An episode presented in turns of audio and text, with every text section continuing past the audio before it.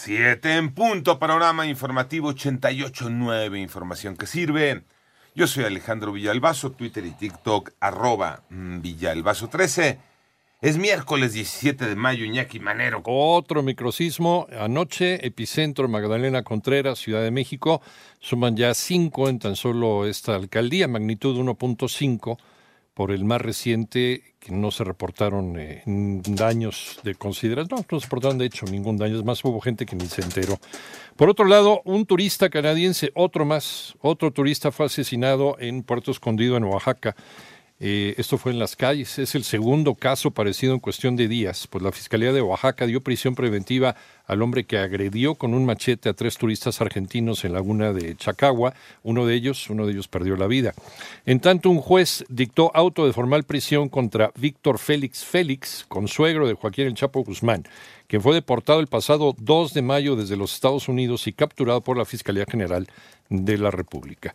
Más de medio millón de personas retiraron sus ahorros tras quedarse sin trabajo. María Inés Camacho. En los primeros cuatro meses del año, 513.698 personas que perdieron su empleo se vieron obligadas a recurrir a sus ahorros para el retiro de su afore, monto que alcanzó los 7.582.8 millones de pesos. Dicha cifra es histórica para un mismo periodo desde que se tiene registro en 2015, informó la CONSAR, quien agregó que ese monto representó un incremento del 10% respecto al primer cuatrimestre del año pasado. En su reporte, el organismo regulador del sistema del ahorro en nuestro país detalló que cada trabajador sin empleo retiró de su afore 14.761.20 pesos. Para 88.9 Noticias, María Inés Camacho Romero. Vamos al panorama internacional. El secretario de Estado de los Estados Unidos, Anthony Blinken, arremetió contra China acusándola de permitir el flujo de precursores químicos hacia México que se utilizan, como sabemos, en la fabricación del fentanilo.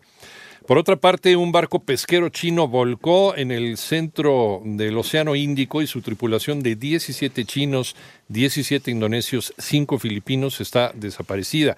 Esto lo informa la televisora estatal china. Además, el expresidente francés eh, Nicolás Sarkozy fue condenado en apelación a tres años de cárcel, dos eh, exentos de cumplimiento, por un delito de corrupción cometido en 2014, la misma pena a la que fue sentenciado en marzo de 2021 en primera instancia. En el panorama de los espectáculos, atentos porque Luis Miguel anunció nuevas fechas para sus conciertos en México. Lalo González.